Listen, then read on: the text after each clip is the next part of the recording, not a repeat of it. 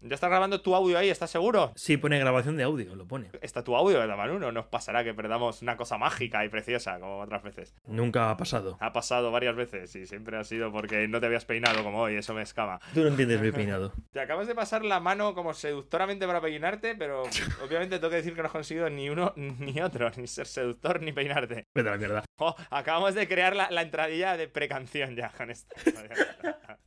Pero si no hemos ni empezado.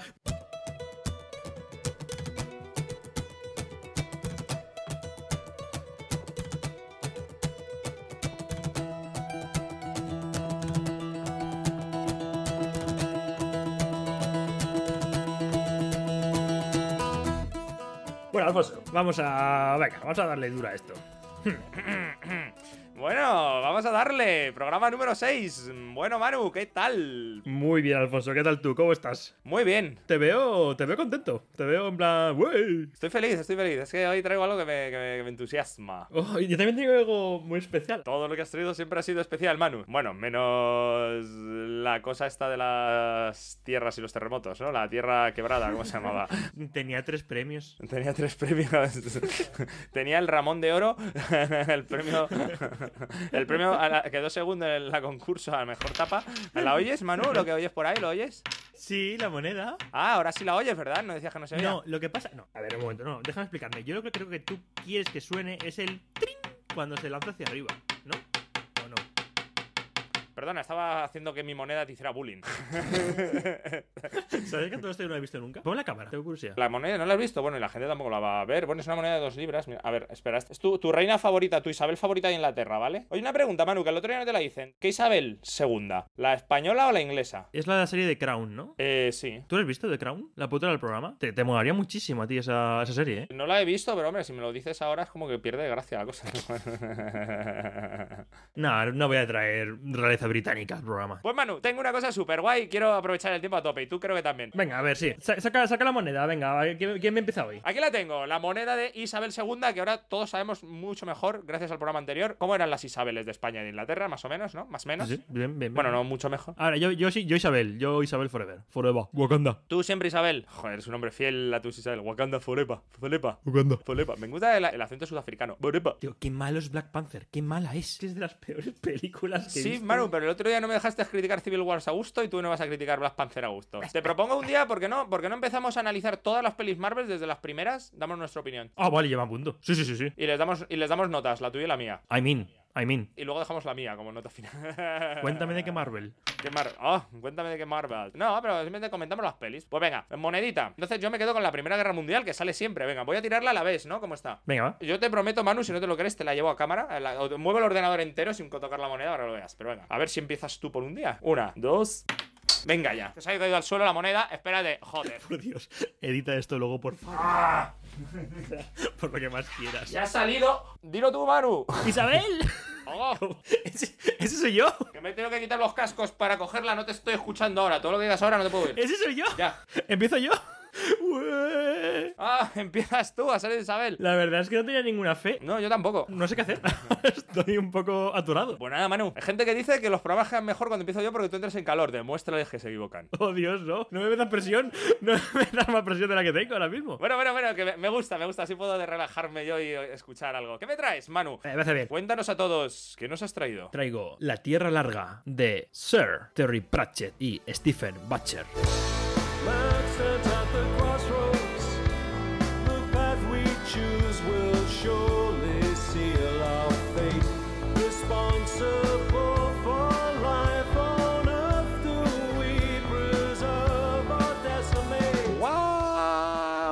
Terry Pratchett. Muy bien, muy bien, muy bien, muy bien. Y no sé quién es Stephen Butcher, pero me lo vas a contar tú, así que es todo perfecto. Sí, sí, sí, vale, vale. A ver, lo primero, tengo que decir una cosa. Voy a, voy a hacer un par de comentarios antes. Yo hoy quería traer ciencia ficción, porque me he dado cuenta que no he traído en cinco programas, no tenía nada de ciencia ficción. Y he dicho, "Oh, voy a traer algo. Y me puse sobre la mesa los tres que quería traerme, tres además regalados por un amigo que se llama Dani. Este programa no habría sido posible sin Dani. Tarara.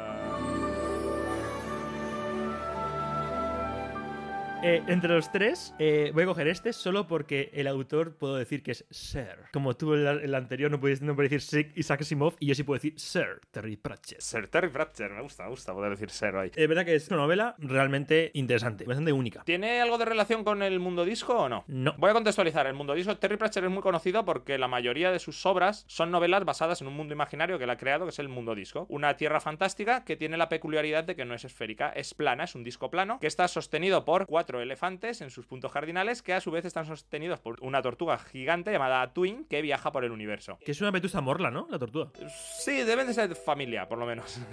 Es una prima lejana. Son tortugas. Si la de Nemo es familia, pues ¿por qué no? A mí me gusta creer que todas las tortugas se conocen. Como lo que decían de todas las mujeres se conocen, no, pero las tortugas sí. Y las tortugas mujer ni te cuento. Sí, el el mundo disco es como su terreno de juegos, ¿no? Es fantasía, pero es más comedia. Yo diría que son comedia todas sus obras. Sí. Y mola porque tienen como distintos personajes y cada una de las novelas se centra en alguno de los personajes. A veces se cruzan, a veces no. Pero tienen como, digamos, la temática, ¿no? Las brujas, están los magos, el gremio de ladrones, la guardia, que es genial, la muerte. La muerte es genial. Pero esto no tiene nada que ver con toda esta explicación que os hemos dado. Exacto, es un contexto absurdo que no sirve para nada. Total, total. Oye, cuéntame de qué va.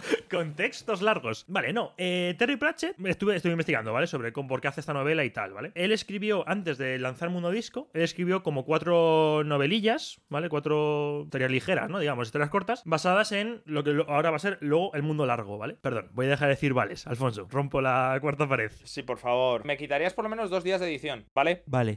vale. Vale. Vale, bueno, pues. Pues vale. A ver, joder. Cada vez que digas tú vale, yo voy a decir vale. ¿Vale? Vale. Vale. A ver si te das cuenta del dolor. Iba a decir vale. Lo sé. Le he leído tus labios. Eh, a ver, ¿dónde estaba? Terry Pratchett. Terry Pratchett, el mundo largo, y eso no sé lo que es. Hmm, Venga, pues vamos a decir, vamos a, vamos a, a la novela y luego ya hablamos de cuándo la escribe o por qué la escribe. Todo se centra en un supuesto, y es que de la noche a la mañana ciertas personas, ahora vamos a ver quiénes y bajo qué condiciones, pueden aparecer en un mundo paralelo, ¿vale? Vale. Yo no he dicho vale. Sí. ¿En serio? Sí. He tardado un poquito en decirlo, pero lo has dicho. Vale. Vale.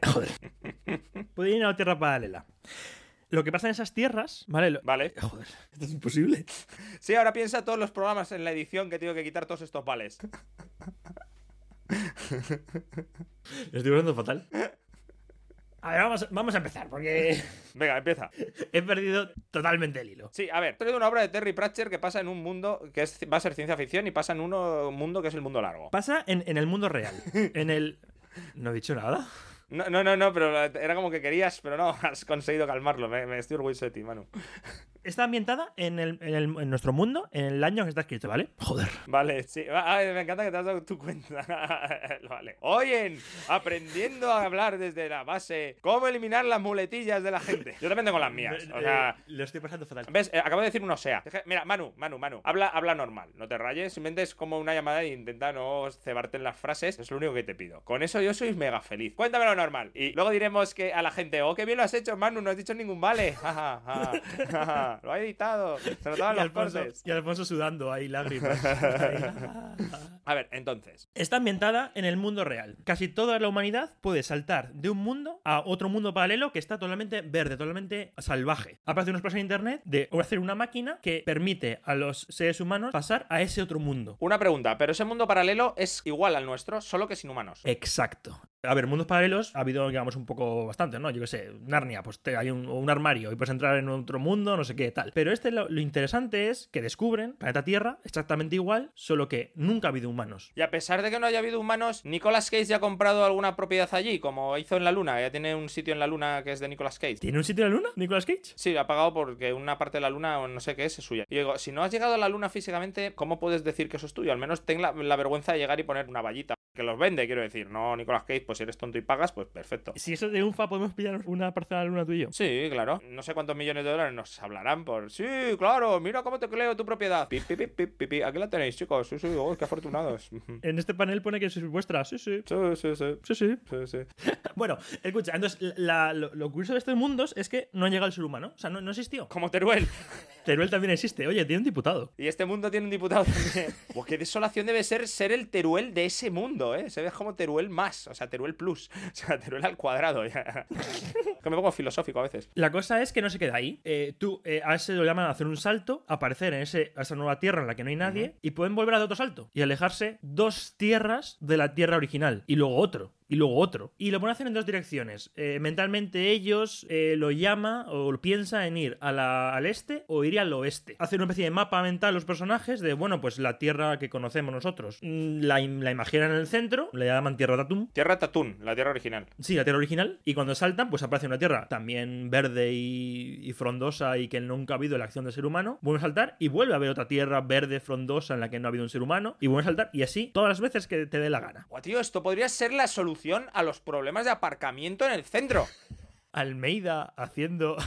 Claro, a ver, tú, tú no usas coche normalmente, pero vamos, esto yo lo estoy viendo como un, oh Dios mío, por fin. Ya, a ver qué excusa, porque seguro que luego te dirán, no, pero hay que, hay que delimitar el espacio con, con tarifas. Digo, pero qué excusa, hijos de puta, hay tierras aparentemente infinitas. Sí, sí, sí, sí, sí, sí, sí. La gracia de la novela, los seres humanos siempre nos hemos hecho civiliza- civilizaciones y nuestra cultura, nuestras ciudades, todo, en una idea y es que los recursos son limitados. Pero ¿y si de la noche a mañana, un día, de repente descubrimos que son ilimitados? Y ahí empieza la novela, ¿no? Y entonces a partir de ahí, pues eh, es una elucubración social, eh, filosófica. eh, los personajes son menos relevantes, la verdad. Es más interesante lo que le pasa a la sociedad, a, la- a los seres humanos, como, como conjunto. Yo realmente he, he aprendido a desconfiar de la palabra ilimitado debido a todos los anuncios de compañías telefónicas. Es decir, aquí tiene que haber trampa, Manu, lo sé, lo sé. O sea, cuando te dicen datos ilimitados, cosas ilimitadas, llamadas ilimitadas. Siempre hay una estrellita abajo, hay una estrellita abajo que pone ilimitado significa 10 megas. La palabra ilimitada era una palabra que antes como mucho asociaba así. Poder ilimitado. A ¿no? Ahora no, ahora lo, lo asocio a te van a timar. Como cuando yo era pequeño ibas por la calle y se le decían, oye, perdona chaval, ¿tienes hora? Ya sabías que si decías que sí, te iban a robar el reloj y probablemente también la cartera, si tenías. Pero tú, ¿dónde vivías de joven? En uno de los mundos paralelos, es que no todos son verdes, ya verás. en la Tierra 3. bueno, a ver, me has contextualizado muy bien el espacio. Es nuestra Tierra, claro.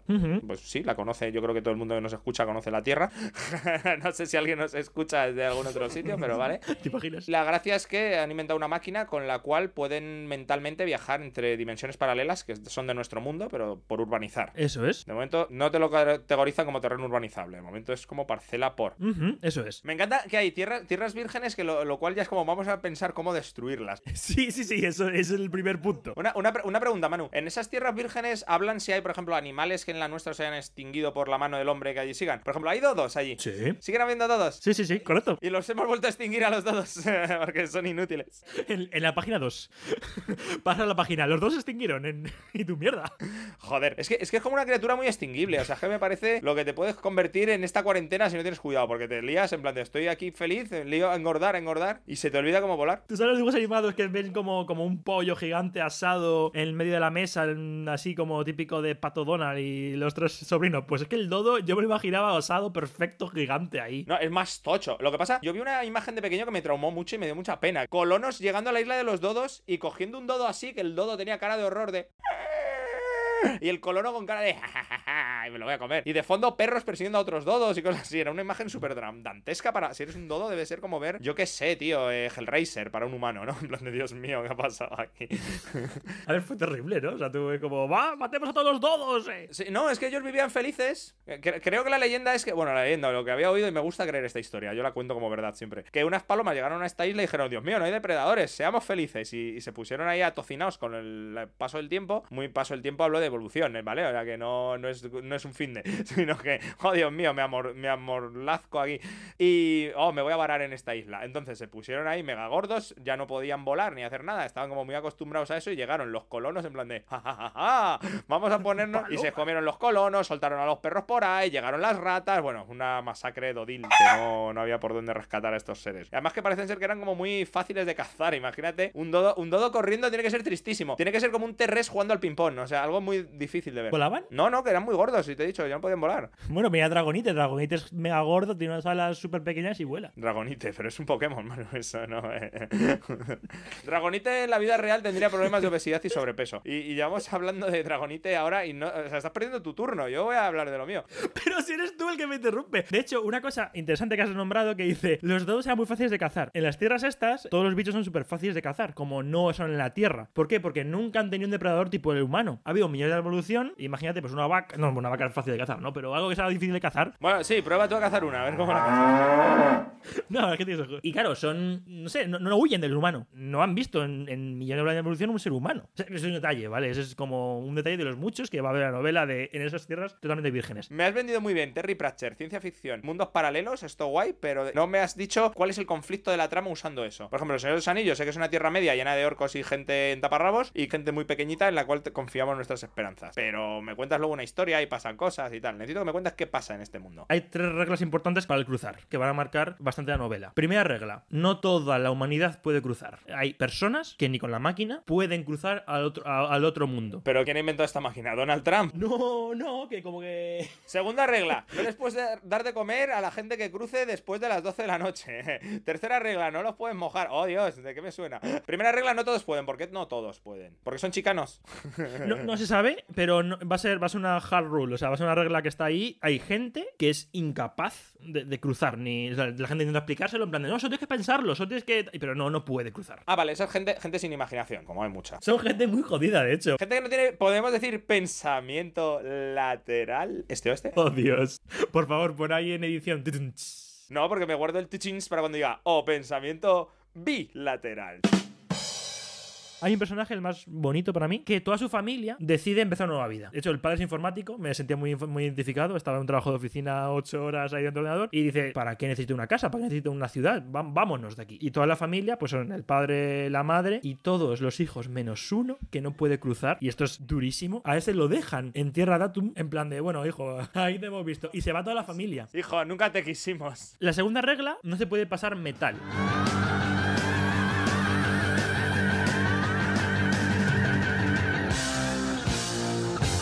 Solo pueden ir fans de Antonio Orozco y similares. Están jodidísimos. Los heavy metal están súper jodidos en la tierra larga. No hay litronas en estos nuevos mundos, por lo tanto. Eh, pero hay un montón de cosas que no puedes pasar, que tienen, yo que sé, hierro. No puedes ir, por ejemplo, ir armado. Y yo que sé, un cuchillo, una navaja para cogerte una manzana. Bueno, pues no puedes pasar maquinaria, no puedes pasar ordenador, no puedes pasar tecnología al otro lado. Hombre, pero en principio po- podrías llevarte a gente que supiera hacer hierro. Ahí está, de repente, uno de los de los, las profesiones más demandadas es eh, hacedor de fraguas.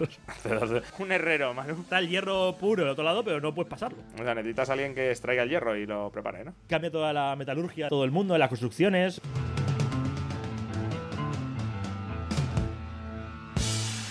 Y tercera regla, cuando alguien pasa, le da una sensación de vómitos, está postrado en el suelo durante un, ra- un rato largo. Entonces no puedes, no puedes saltar tan mm, súper rápido. Tienes que como que esperar como un día, 24 horas para poder volver a saltar. Ah, para ir avanzando en los distintos universos. ¿No puedes saltarte un universo entre medias? No, no, no. Tienes que ir...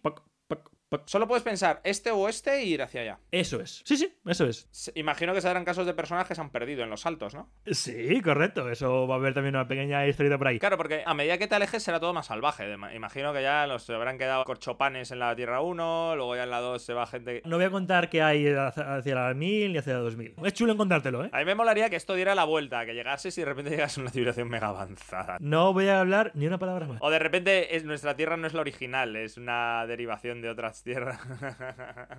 Molaría que hubiera tierras en las que hubiera dinosaurios. Las cosas naturales empiezan a pasar todo lo mismo. Por ejemplo, el meteorito, esas son cosas más random. O que en otra hubiera evolucionado, en vez del cromañón, el neandertal. La matemática sobre lo que está basada es si hay infinitas tierras, todo puede ocurrir. Todo, todo, todo. Cruzo los dedos y digo, dinosaurios súper inteligentes, dinosaurios súper inteligentes. Pero no, no aquí- es que no quiero contar más spoiler porque mola mucho encontrarte las tierras, ¿vale? En plan de, oh, una tierra que no sé qué. Porque tiene ese rollito de qué pasaría. Y, y tú estás leyendo y dices, ah, claro, es tan lógico que. Este pequeño spoiler, la economía se hunda. Porque ¿quién va a trabajar ocho horas en un. Esto? Manu, no es un spoiler, es la realidad. es como si ahora de las noticias dice, ¡Uh! Con más muertes de coronavirus, la economía se hunde, spoiler. no, no es spoiler, es obvio. Pues sí, pues es- tienes un punto ahí. Uno de los aspectos que va a explorar la novela es qué pasa económicamente, qué pasa moralmente, qué pasa religiosamente. Hay muchos hilos. La novela es ciencia ficción, pero no es ciencia ficción de naves espaciales, es ciencia ficción de pioneros.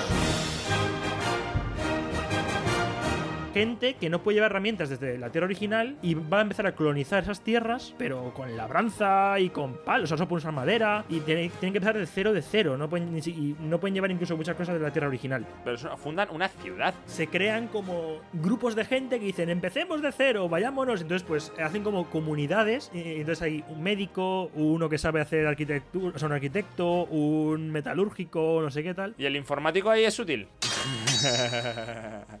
Tengo que decir, una cosa que me pasó leyendo la novela era como, jo- y digo, José, si me pasara a mí, yo no tengo ninguna habilidad, o sea, yo moriría en el día 2 en la, en la nueva tierra, o sea, yo no sabría buscar agua, o sea, No te preocupes, Manu. El agua te buscaría a ti.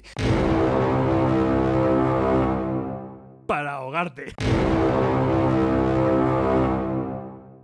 Una pregunta, ¿cómo llevan cosas ellos? ¿Tienen que tocarlas? Sí, es lo que lleves encima. Todo lo que lleves, la mochila o lo que lleves encima tal, y con la máquina, mientras estás pensando, quiero ir un paso al este, le das un botón y apareces en el este con lo que lleves encima. Pero si estás pilotando, bueno, un tanque no, pero una carreta, por ejemplo, con bueyes, Eh, pasa, pasa la carreta con bueyes. ¿sí? O sea, todo lo que esté más o menos ahí. Sí, sí, sí. Pero si te metes dentro, yo qué sé, de la Casa Blanca, No, eso no. pero si te haces una cabaña de madera, todo de madera. No, no, no, no pasa la cabaña. Pero ¿cuál es el límite de eso? No te lo intentan explicar. De hecho, hay una cosa, puedes saltar y morir. Saltar y morir. Porque imagínate que saltas y apareces. En un acantilado. Tú estás pisando tierra firme, saltas, no existe esa elevación y caes ¡ah! al vacío. Apareces en el mismo espacio que se supone en el que estás. Eso es. O sea, que lo más seguro sería saltar desde una playa. Sí, Desde luego que no es buena idea subirte al Empire State y saltar desde allí. Exacto, hay gente.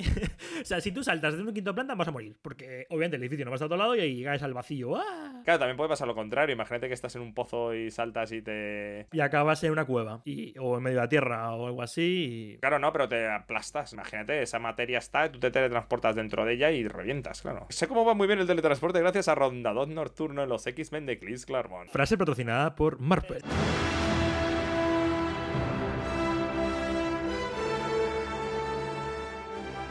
¿Mantiene la energía cinética en el salto? Es decir, si tú vas a una velocidad, tú te teletransportas a la misma velocidad. Joder, qué pregunta. Rondador, por ejemplo, eh, si se caía de un avión, decías, bueno, teletransportate y te pones a salvo. Depende. Si tardaba mucho, a lo mejor ya había cogido velocidad de caída, entonces él se iba a teletransportar a esa misma velocidad. Pues esta, esta cosa que creo que se menciona y todo. Tenía que tener cuidadito con el teletransporte. Lo que a mí no me gusta la novela, lo donde yo creo que flojea es que la historia principal, o sea, lo que es el, el personaje que va moviendo como meh. es una excusa para poder ir explicándote la Tierra 3, la 4, la 5, la, la 1000, que cómo es la Tierra 1000. Sin, sin hacer spoilers, Manu, ya sé que no quieres nunca spoilear. Tengo que decir que he pasado mucho del tío y estoy como aquí no diciéndolo porque es que no es interesante. Manu, Manu, Manu, Manu, que vendemos muy mal estos libros. La trama, entonces, ¿quién es el protagonista? Sí, el protagonista se llama Joshua Valentín, o Valentín, o... bah, Joshua, no me acuerdo el apellido. o sea, ¿Sabes que la palabra, si se llama Valentín, yo siempre he conocido un Valentín en mi barrio, que cuando yo era pequeño había un Valentín que era peluquero, y ahora es un Valentín que lleva una tienda de estas de, de vinos. Como un nombre para tener tienda de algo en el barrio. El podría ser también el que te vende los ultramarinos,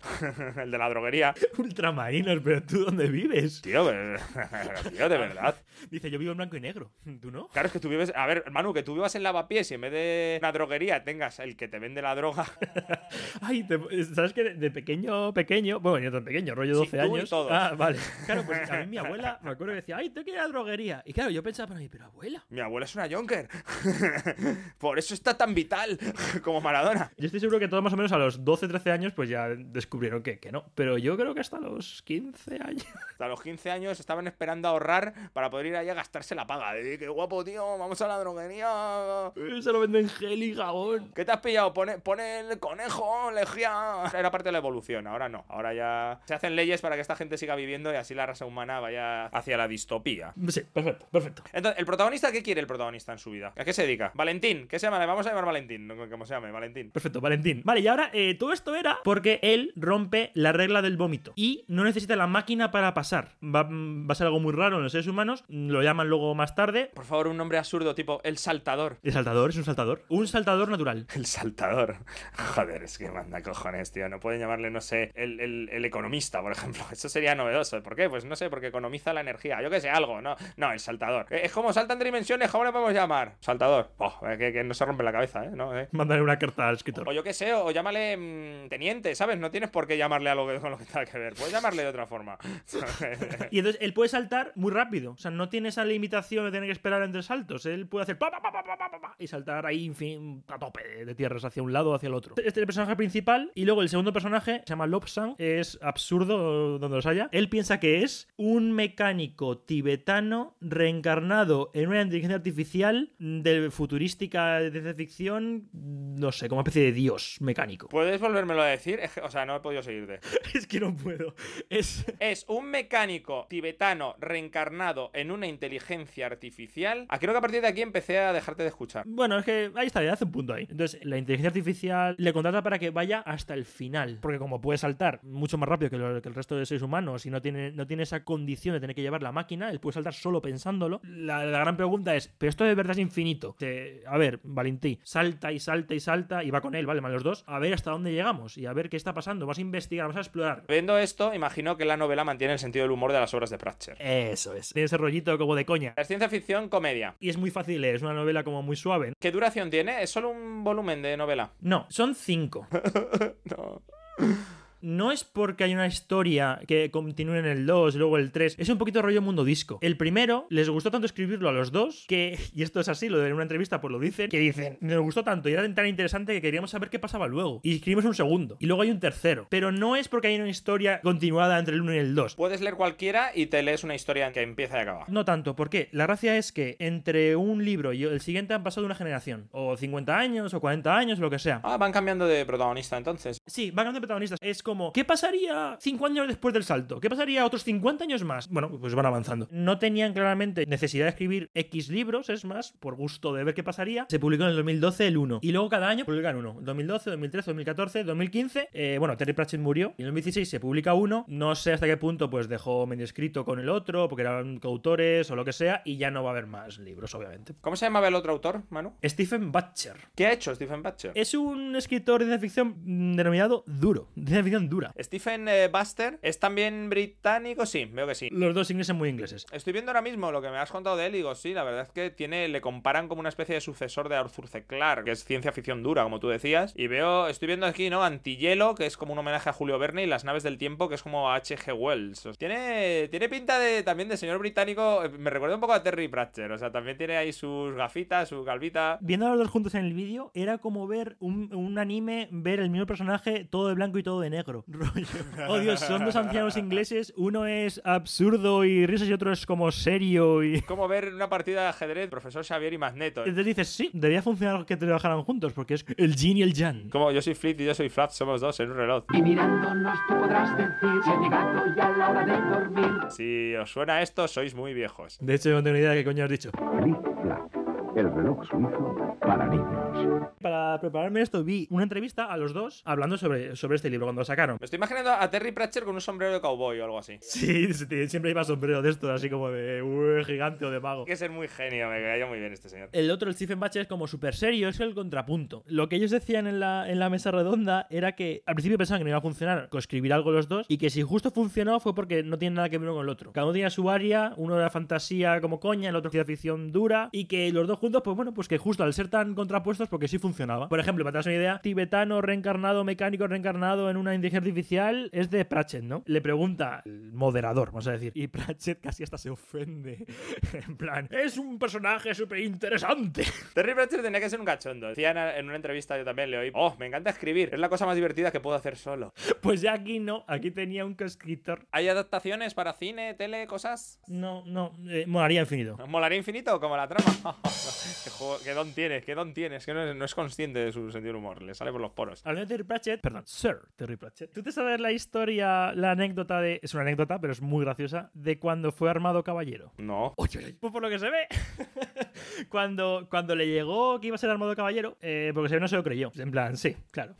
Tú muerto, me vas a armar caballero a mí. Sí, de- del Zodíaco. Sí, exacto, en plan de sí, en plan de sí, claro. no, no. Y, y porque se ve, le volvieron a contactar en plan de, mm, no quieres ser armado caballero por su majestad. Y fue como, ah, que, que de verdad tal. Entonces fue armado caballero, todo bien. Y él luego dijo, a ver, ningún caballero está completo si no tiene una espada y un caballo. Lo cual, tengo que decir que es bastante coherente. Sí, no, un caballero sin caballo, Nike. Es que necesitas eso, necesitas un caballo, claro. Claro, es que el nombre, el nombre viene ahí. Y sobre todo la espada. Y entonces, por lo que se ve, dijo, me voy a forjar mi propia espada. ¿Tú te has forjado una espada, eh, Alfonso? Entiendo que no. No, hace tiempo ya que no me forjo una. Yo tampoco me forjo una espada. Contactó a un herrero clásico, tradicional, y dijo en plan de, quiero que me enseñes a forjar una espada. Y por lo que sé, estuvieron ahí dando que te pego en un horno de verdad y tal, y, y, ahí están las medidas en internet. Vale, la cosa es que ahí Trey Pratchett no estaba contento con su espada forjada, decía, tenía que ser mágica. Y metió también en la mezcla de metales, metió meteorito, para que su espada fuese mágica. Y tiene una espada forjada por él.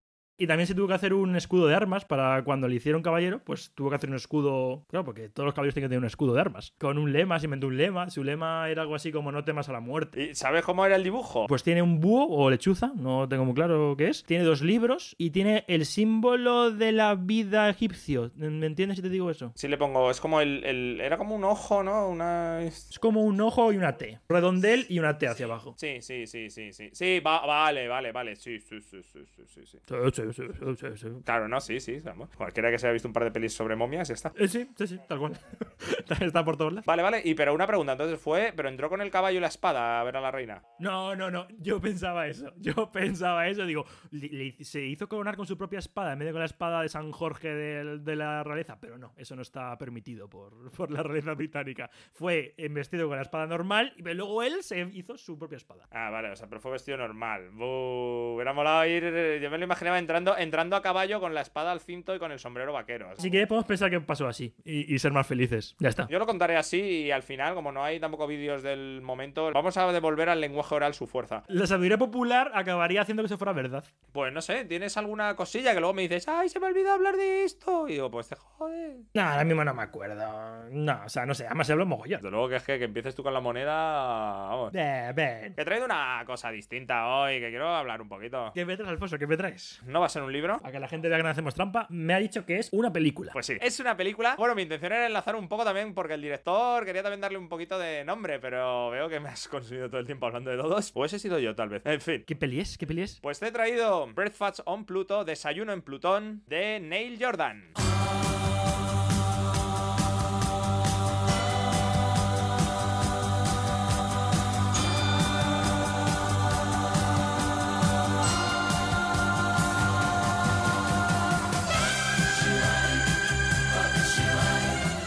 ¿La has visto? Espero que no. No, no la he visto. De hecho, es muy triste, no, no sé quién es Neil Jordan. Este director voy a, voy a romper una lanza por él. Bueno, a ver, ¿por qué rompe la lanza? No he hecho nada malo de él. Me meto con él, a ver, no sé. Mm, A ver, que dime algo malo para que me meta con él. No, no, que cuando he dicho romper una lanza quería decir porque en el fondo yo te digo quién es Neil Jordan y tú me dices alguna peli suya. Tiene muchas pelis, van del está bastante bien al joder, bastante buena. Tampoco te diría que ninguna es un mega clásico, pero todas me parecen muy visionables. Para ver que hago los deberes, me había visto otras dos pelis de este director para tenerlas recientes. Por si esta la habías visto, yo no puedo haberse visto las tres. Joder, no hacía falta, si no. ¿De cuándo es la peli? es del año 2005, es recientita. Bueno, ya, ya tiene 15 años. recientita, mis cojones. Es que nos pensamos que estamos en el 2000, pero no. Somos como Facebook, nos pensamos que estamos en el 2000, pero no. Pues mira, esta película me parece súper interesante. El protagonista lo interpreta Killian Murphy, que es el prota de la serie Peaky Blinders.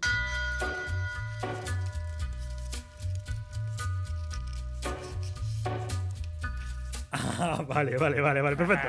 Bien, bien, no. Eh, No, pues eso, es él, él es el prota. Sale en muchas pelis de Christopher Nolan. También sale en Origen. Sí. Una de las mejores pelis. Es tu director preferido, Nolan, ¿no? Podemos decir. Sí, ya, ya, ya te lo diré otro día, sí que el favorito es. Está en muchas pelis de Nolan, sobre todo, pero yo creo que lo que más le va a poner cara a la gente es, es el espantapájaros en la trilogía del Caballero Oscuro. Bueno, en una peli, a ver, no te flipes. Sale en la primera, ¿no? No, en las tres sale el espantapájaros. Ah, es verdad que es el como el juez. Va, pero sale rollo. ¡Hola! Tal vez me recuerden de otros documentales educativos como 2 menos 3 diversión negativa y Bengalas el silencioso asesino. Sale también, es el prota en 28 días después. Se despierta en una Londres vacía, en un hospital, y dice: ¿Qué ha pasado aquí? Pues mira, sale Killian Murphy y el personaje que hace se llama Patrick Breden, pero él dice que le llamen Patricia Kitten, como gatita, ¿no? Kitten.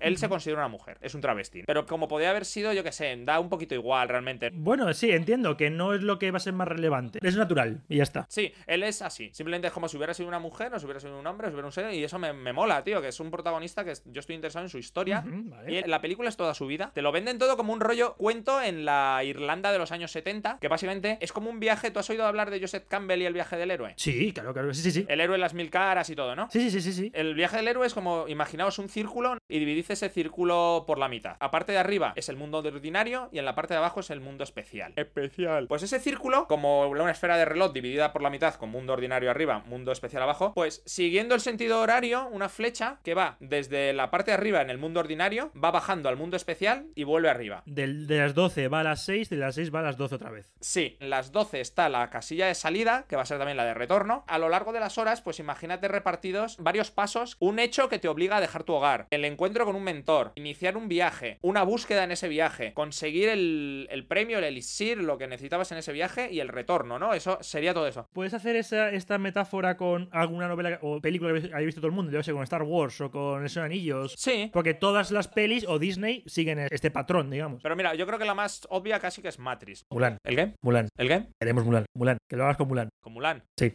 ¿Quieres que lo haga con Mu- Por favor. Mulan? La de. Vale, pero va Sí, a ser sí. la clásica de Disney. Claro, sí, yo te lo he visto. Mulan. Let's get down to business to Vale, pues Mulan está viviendo en la sociedad normal. De repente pasa un algo que le obliga a salir de su hogar. Entonces se tiene que ir. Perfecto. Empieza su viaje.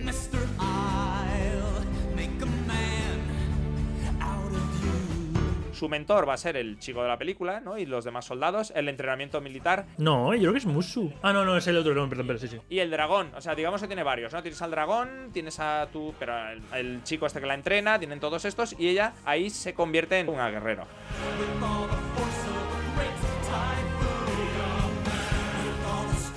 Encuentra con la amenaza, que son los. Los unos. Descubren que es una mujer, pero al final lucha contra ellos, les derrota, eh, obtiene el reconocimiento, que es un poco lo que había buscado, el honor, ¿no? De su familia y de tal, y vuelve a casa. must be swift as the coursing river. Y allí también se lleva el príncipe, que es como también su recompensa y su tal, y luego pues que te azoten todo lo que quieras. Exacto. Eh, cuadra perfectamente con el viaje de héroes.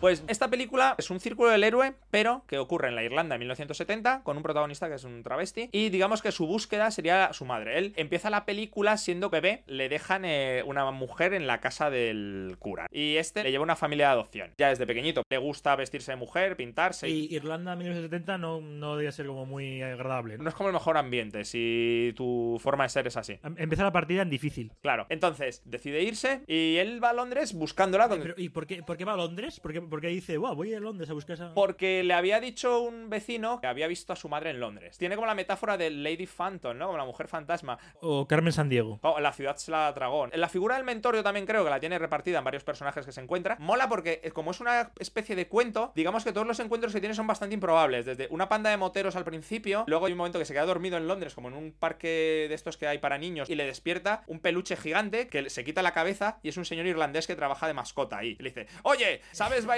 Tú también eres de Irlanda, ¿verdad? Eh, Casi yo diría que recibe también el mismo desprecio en esta peli o, o los mismos problemas por ser irlandés que por ser travesti. Para que te das una idea de cómo era también la Inglaterra en los 70. Porque le detiene la policía pensando que, ¿cómo es irlandés? Y, y- y- y estaba disfrazado. Es- debe de ser un terrorista del IRA. Oh, Dios santo.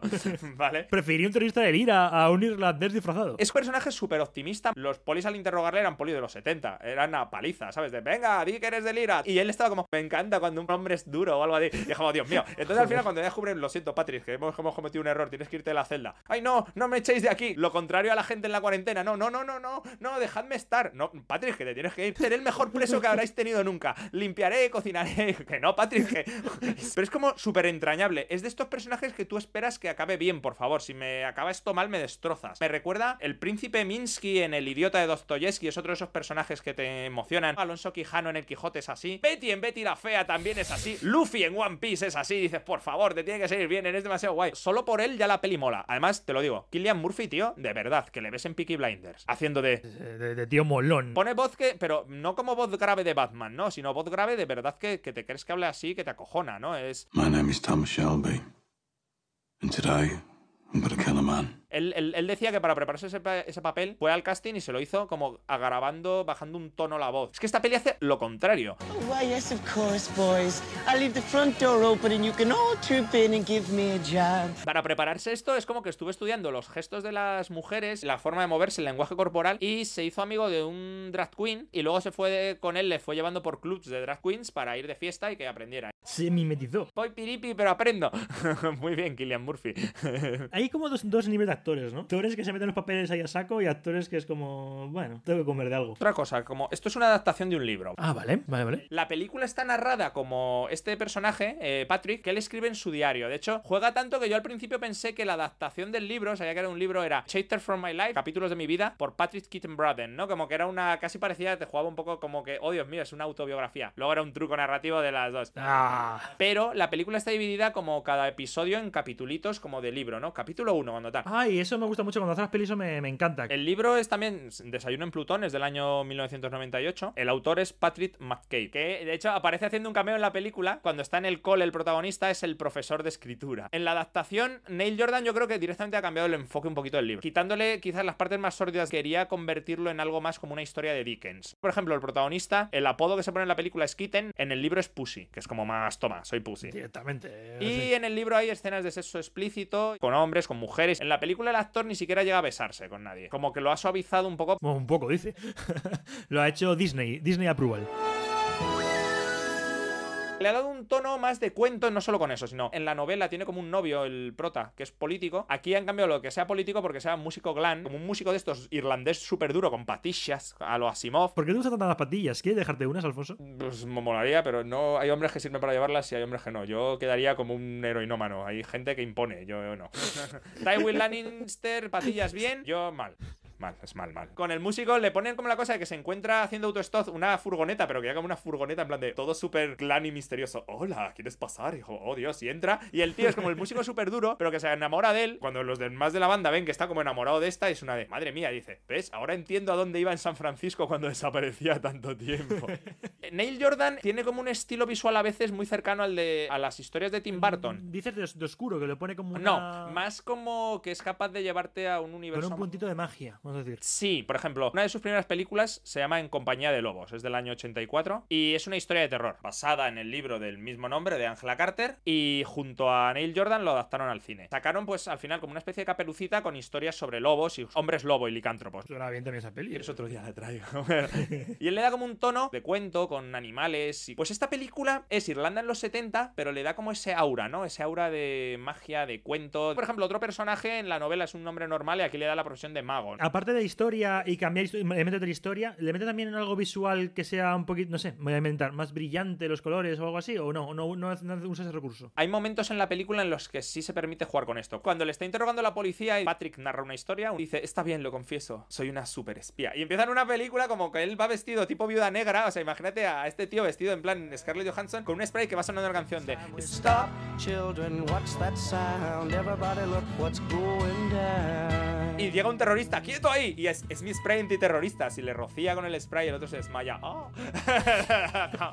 Juega visualmente. A ver, no es un Quentin Tarantino que estés buscando que la imagen o los recursos te saquen de la historia. Los usa de manera sutil. El vestuario de él va indicándote más o menos también cómo es su evolución. Cuando es adolescente, ves que en su ropa de niño ya se ha puesto como bordados de flores y cosas así en un uniforme de colegio irlandés. Y luego ya directamente se mete en clase de costura y ya se hace vestidos. Tú vas viendo que según va aceptando que, mira, estoy harto y estoy hasta las pelotas, ya va vistiéndose más como una mujer. Cosas de esas sí que la película juega muy bien. La peli empieza siendo un niño, hemos dicho, ¿vale? El actor que hace de él de niño es muy grande también. Un momento que le pilla la madre con un vestido y La adopción, la mala adopción. Claro, y le dice, la próxima vez que hagas esto te voy a sacar así por el pueblo para que te vea todo el mundo. Y hace el, uy, ¿me lo prometes?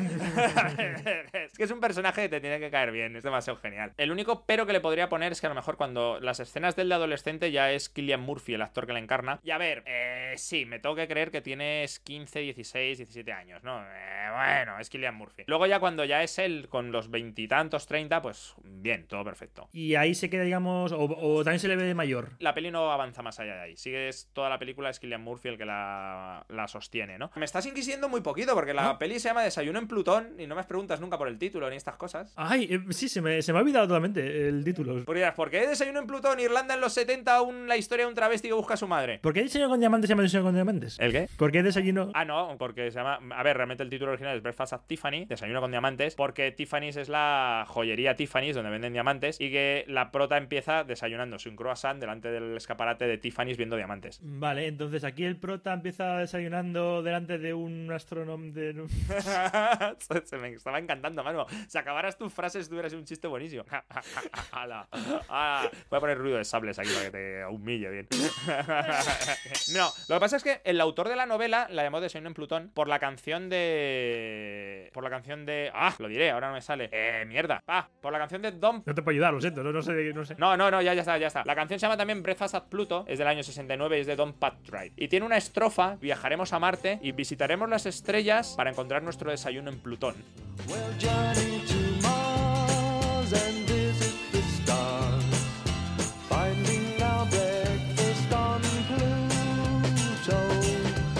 en la película, imagino que en el libro también, como la que detona un poco que Patrick ya abrace su cambio y inicie un- un- su viaje, ¿no? Que A ver, tengo que decir que molaría más si se hubiese llamado Plutoneame como puedas. Eso creo que fue el, el título que se barajó en España. Si lo hubieran estrenado en los 90 esta película, hubiera sido como Plutonízame esta o algo así.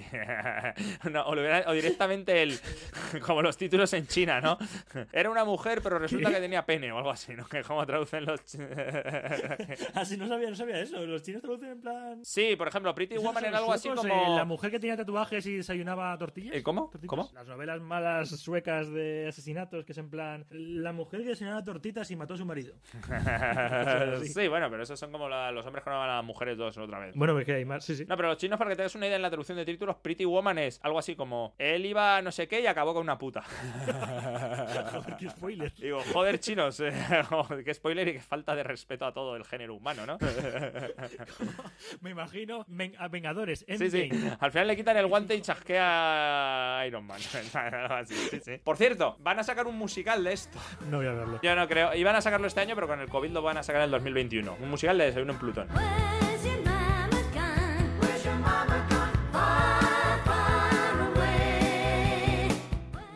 No, a ver, el musical puede molar porque la banda sonora de la peli son todo canciones de los 70-80. Hasta tal punto que mi madre incluso conoce algunas. ¿Sale, ¿Sale música irlandesa? ¡Sí! ¡Vamos! ¡Sí! Cuando se pone con el tema de Lira, que es una canción llamada Fuck the British Army. Que imagínate, va de que la paz con los ingleses es posible. sí.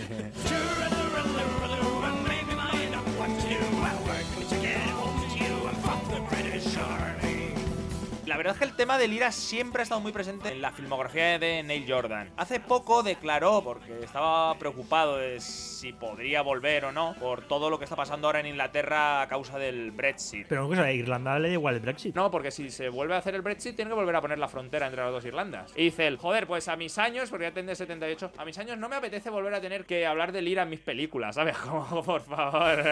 Otra vez, ah. es muy, es muy jefe, muy jefe, la verdad. Juego de Lágrimas es la que les dio el Oscar a Mejor Guión. Una comedia, ¿no?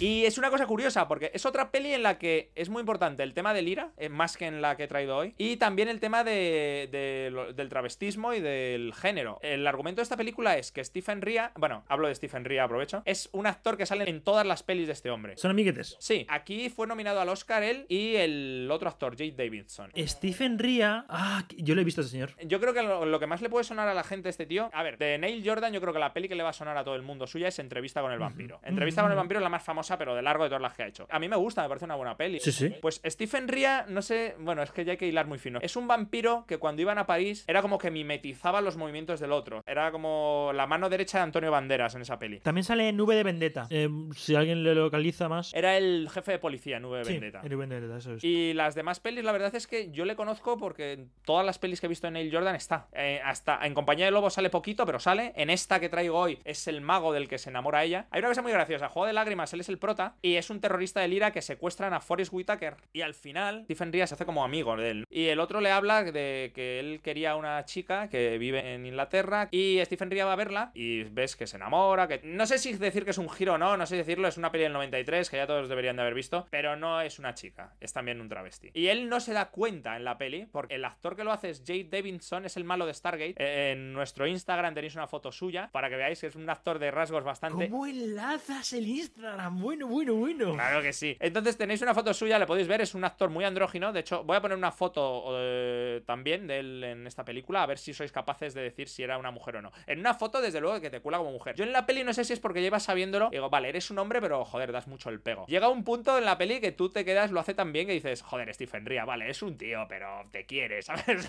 O sea, no, ¿Qué te cuesta?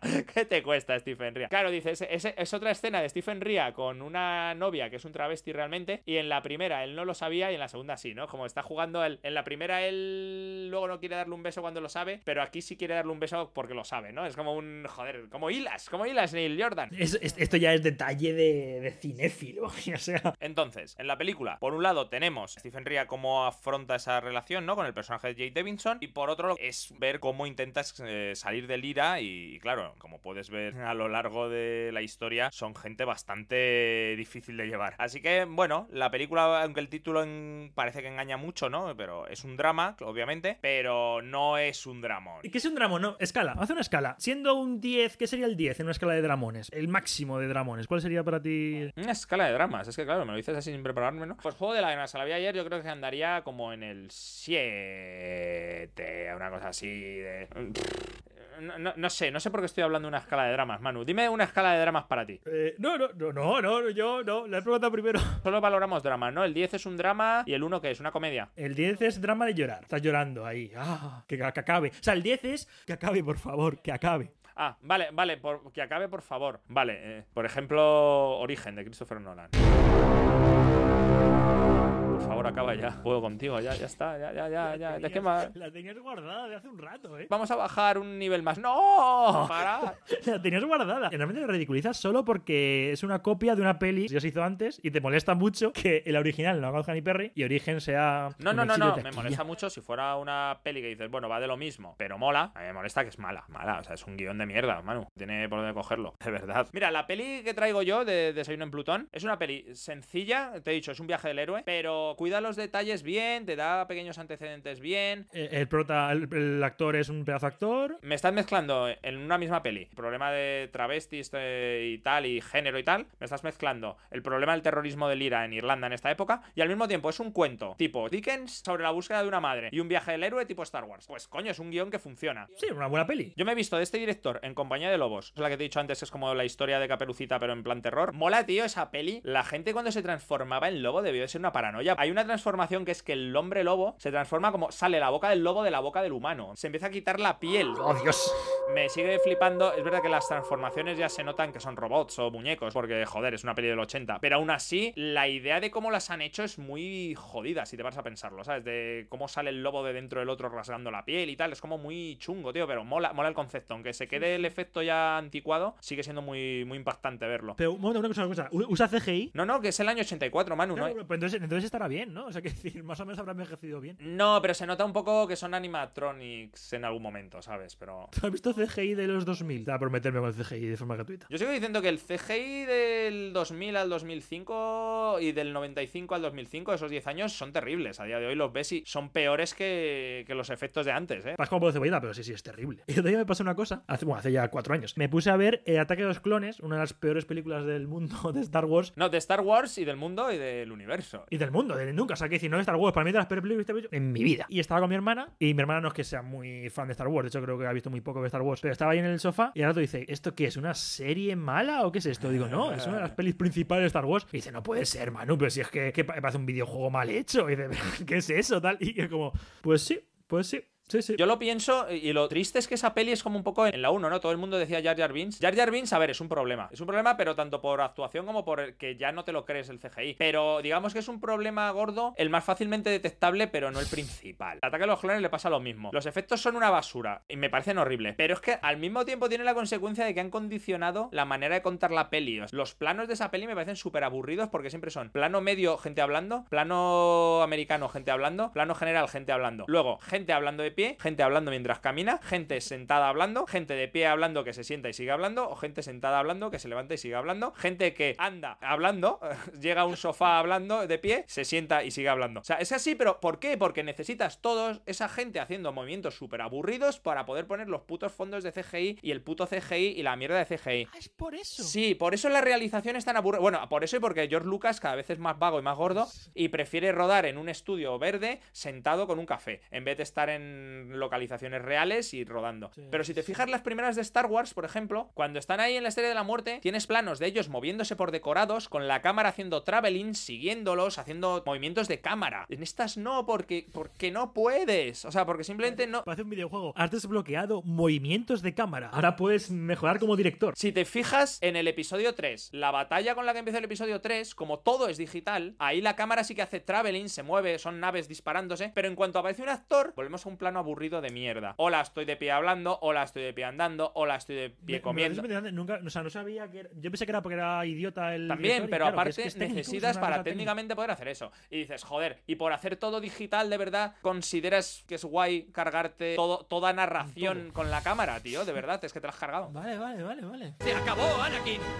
¡La altura me da ventaja! Otra que me he visto es Nunca Fuimos Ángeles, del año 89. Esa es una de Robert De Niro, Sean Penn y Demi Moore. Dos forajidos que se tienen que esconder del sheriff y llegan a un pueblo en el que se hacen pasar por curas. Típica peli que vas viendo que no son tan malos y que se hacen buenos y que pueden cambiar de vida y tal. No es un peliculón, pero es una peli bastante solvente, es bastante entretenida. Vale, me puedo hacer una idea, sí, sí. Y luego, para cosa curiosa, ¿no? Porque te he dicho, Compañía de Lobas, Nunca Fuimos Ángeles, Juego de Lágrimas, Entrevista al Vampiro, Desayuno en Plutón, que la traigo. La otra que he visto es una llamada Byzantium. Es la historia de dos vampiras ¿El hombre este tiene algo los vampiros? la verdad es que de las que hay aquí, tiene dos de vampiros, una de hombres lobo. Ah, Manu, debería molarte este tío. La verdad es que me está llamando mucho, me está vendiendo muy bien. Pues la peli de Byzantium son dos vampiras que se comportan como madre e hija. La más joven es la actriz esta Saoirse Ronan, que ahora está muy de moda. La de Mujercitas. ¿Ves? Sí, ¿ves? Eh, ¿Por qué, por qué no dices siempre la de mujercitas? La de Lady Bird. La- Lady Bird, por ejemplo, a mí me parece un peliculón. Ah, Lady Bird, sí. Porque también es la misma chica, digo, que es la, la actriz. Sí, es muy buena actriz además. Y Lady Bird estaba muy bien. A mí me gustó mucho esa peli. Sí, sí, a mí me gusta mucho. Por Lady Bird. Byzantium es una peli que transcurre en... Adivina. ¿Constantinopla? ¿Has estado tú en donde transcurre? Ah, espera, espera, o sea, que no es, no es en Bizancio, no es. Y, y yo también. Y hemos estado juntos en donde transcurre. Oh, Dios, espera, la ciudad esta que donde vivías que era una puta mierda, ¿cómo se llamaba? Hastings, sí. Eso, Hastings. Es que llam- llamar ciudad a eso. No, está muy bien Hastings, no te metas con Hastings. A mí me molaba Hastings, joder. ¡Por Hastings! No pienso brindar eso. La peli de hecho se llama Byzantium para no poner Hastings, porque si no, no la vería nadie. Porque nadie iría al cine, nadie iría a verlo. También quería traer esta película porque veo que Neil Jordan en los últimos tiempos es como un autor, pues eso, joder, has hecho ya entrevista en El Vampiro y, y la, pero la mayoría de tus pelis son en Irlanda o en Inglaterra, pero veo como que cada vez hace pelis como de menos presupuesto. Por ejemplo, Byzantium es una peli muy interesante, pero se nota que la han grabado, ya la han grabado, a ver, en Hastings, sí, tienes razón, la han grabado en Hastings y la han grabado a duro el kilo. A esa le pondría el fallo de necesitas algo más de pasta. Me funcionaría mejor esa historia con un pelín más para efectos y para acabado, ¿no? De la película. Pero no por, porque los actores Eh, esto no es hacen que guay. te puedo dar un dato yo de por qué cada vez tiene menos dinero. Complementando lo que dices. Las primeras. Esto es mi Wikipedia, ¿eh? Las primeras pelis, desde los, och- de los 80 hasta los 90, hasta Michael Collins. No es él el productor, pero a partir del 97 y hasta el 2005, de esta que, que te has traído de Señor en Plutón, él es el productor también. Su pasta. Claro, pero me parece un director, tío, que me da pena que está como un poco. Siempre la gente suele acordarse de otros. Sí, sí, que no he conocido y nada más. Sí, sí, sí. sí. Este tío, si te fijas, yo de las pelis que he visto de él, tiene como una serie de temas que siempre vuelve. ¿Vampiros? Sí, bueno, a ver, pero vampiros es como lo obvio, mano. Siempre veo como. Tiene un poco siempre el rollo de cuento cuando es, transcurre en Irlanda, es como siempre hace una crítica muy brutal a, a Lira. Y también toca mucho el tema del travestismo, ¿no? Pero yo creo que más que el travestismo, lo que desarrolla en sus pelis es más como una especie de aceptación de la verdadera forma o del verdadero yo. Por ejemplo, en compañía de lobos, los lobos parecen humanos, pero luego se transforman en. Usa, en- usa en- los en un- como metáfora. también, porque en el fondo lo que están buscando las vampiras de Byzantium es un sitio donde vivir, poder ser como una especie de familia y escapar un... Y acaban en de meterte ya con Hastings, monstruo. Pero si te fijas, por ejemplo, tu entrevista con el vampiro. Vampiro. Los vampiros Que son entrevistados. Está, ya, pero todos estaban buscando como un poco esto de. Tom Cruise lo que quería era como un compañero para no estar solo siendo un vampiro. Quería una especie de amigo de tal. Y luego con, cuando pillan a Kristen Dance también quería hacer como una familia de, vamp- o sea, de vampiros y muy disfuncional, pero una familia. Pero sin embargo, Brad Pitt lo que quería era. No llegaba a perder su humanidad del todo porque él no, no veía bien esto y estaba buscando qué era realmente. De hecho, quería saber cuál era el origen de esto y por eso viaja a Europa a encontrarse con Antonio Banderas. Y Antonio Banderas a su vez era como, no, pero te necesito a mi lado porque tú eres todavía un vampiro que sabe adaptarse a los nuevos tiempos, si no yo desapareceré. ¿Sabes? Era como, esa- ese cambio está en Juego de Lágrimas está, como es este personaje de- del travesti en la película, el desayuno en Plutón está. Y ves que al final de la película él es como que vuelve al inicio, pero ha cambiado por ese viaje, ha encontrado una serie de cosas. Es que no quiero hacer spoilers. Sí, está bien. ¿no? Voy a decir una cosa guay de las pelis que estás contando, la, la principal que has traído hoy, pero no solo esa, sino también, por ejemplo, la de Nunca Fuimos Ángeles, la de También esa es otra peli de cambio, y- si te No, fijas. Ah, perdona. Sí. Quiere decir que no solo la película que has traído hoy, de la de Desayuno en Plutón, sino también, por ejemplo, la de Nunca Fuimos Ángeles o la de Byzantium, están disponibles en Amazon Prime Video. Lo digo porque muchas veces a mí me pasa que me recomiendan películas y es como, soy tan vago que ni me las bajo, la verdad, y es como, oh, pero está en Netflix o está en Prime o está en HBO. Y bueno, que, que este director claramente ha fichado o le han comprado derechos eh, a Amazon Prime Video de suscripción, pues puedes ver la de, la de Desayuno en Plutón está, la de Bizantio está, la de Nunca Fuimos Ángeles está, no sé si alguna más, tampoco voy a... Pero bueno, no sé. Yo, la verdad es que ayer cuando vi todas las pelis dudé, tío, si traerme alguna de las otras dos en vez de la de Plut. Es que me gustaron mucho las tres, eh. O sea, molan mucho, pero digo, bueno, he comentado un poquito, sin entrar en detalles. Un poquito, dice. Yo, yo creo que realmente traído al director casi, ¿eh? Creo que realmente podría decir, te traigo un director de cine. Neil Jordan. Pues, mano, yo creo que ya más o menos, ¿no? O sea, me encanta haber hablado un poquito de Neil Jordan y de sus pelis. Y me ha gustado que hayas traído un libro de Terry Pratchett. Eh, vamos a recordarlo. Yo, eh, yo he traído La Tierra Larga de Sir Terry Pratchett y Stephen Batcher.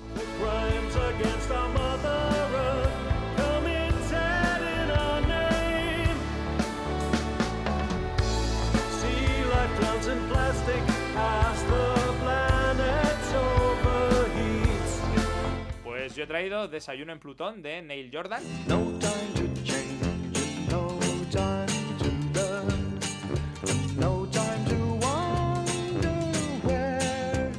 Pues nada, Manu, hasta aquí el programa número 6. Buah, nunca pensé que llegamos tan lejos. Alfonso, me ha encantado, me lo he pasado súper bien, ¿sabes? Muy, Ah, muy está bien. guay. Recordar a todo el mundo que nos puede seguir en Instagram y en Twitter. Y nos podéis escuchar en iBots, Spotify, Anchor, Google Podcast y en muchos más. Son muchos más porque es verdad que suena cholón y creo que la gente no los conoce y no hacen falta con los otros. Pero están, ¿eh? O sea, si os ponéis desde Anchor, los podéis llegar. Oye, ¿sabes que tenemos un suscriptor más en YouTube? Que, que no conozco, un tal Isaac. Digo, ¡oh! ¡Que sí! dices? ¿Ay, de ¡Uh, verdad? de verdad! Uy. ¡De locos! Un abrazo muy grande, Manu. Un abrazo, Alfonso. Muy, muy un besito a todos y gracias por escucharnos. Nos vemos en el próximo. Cuéntame. ¿De qué va?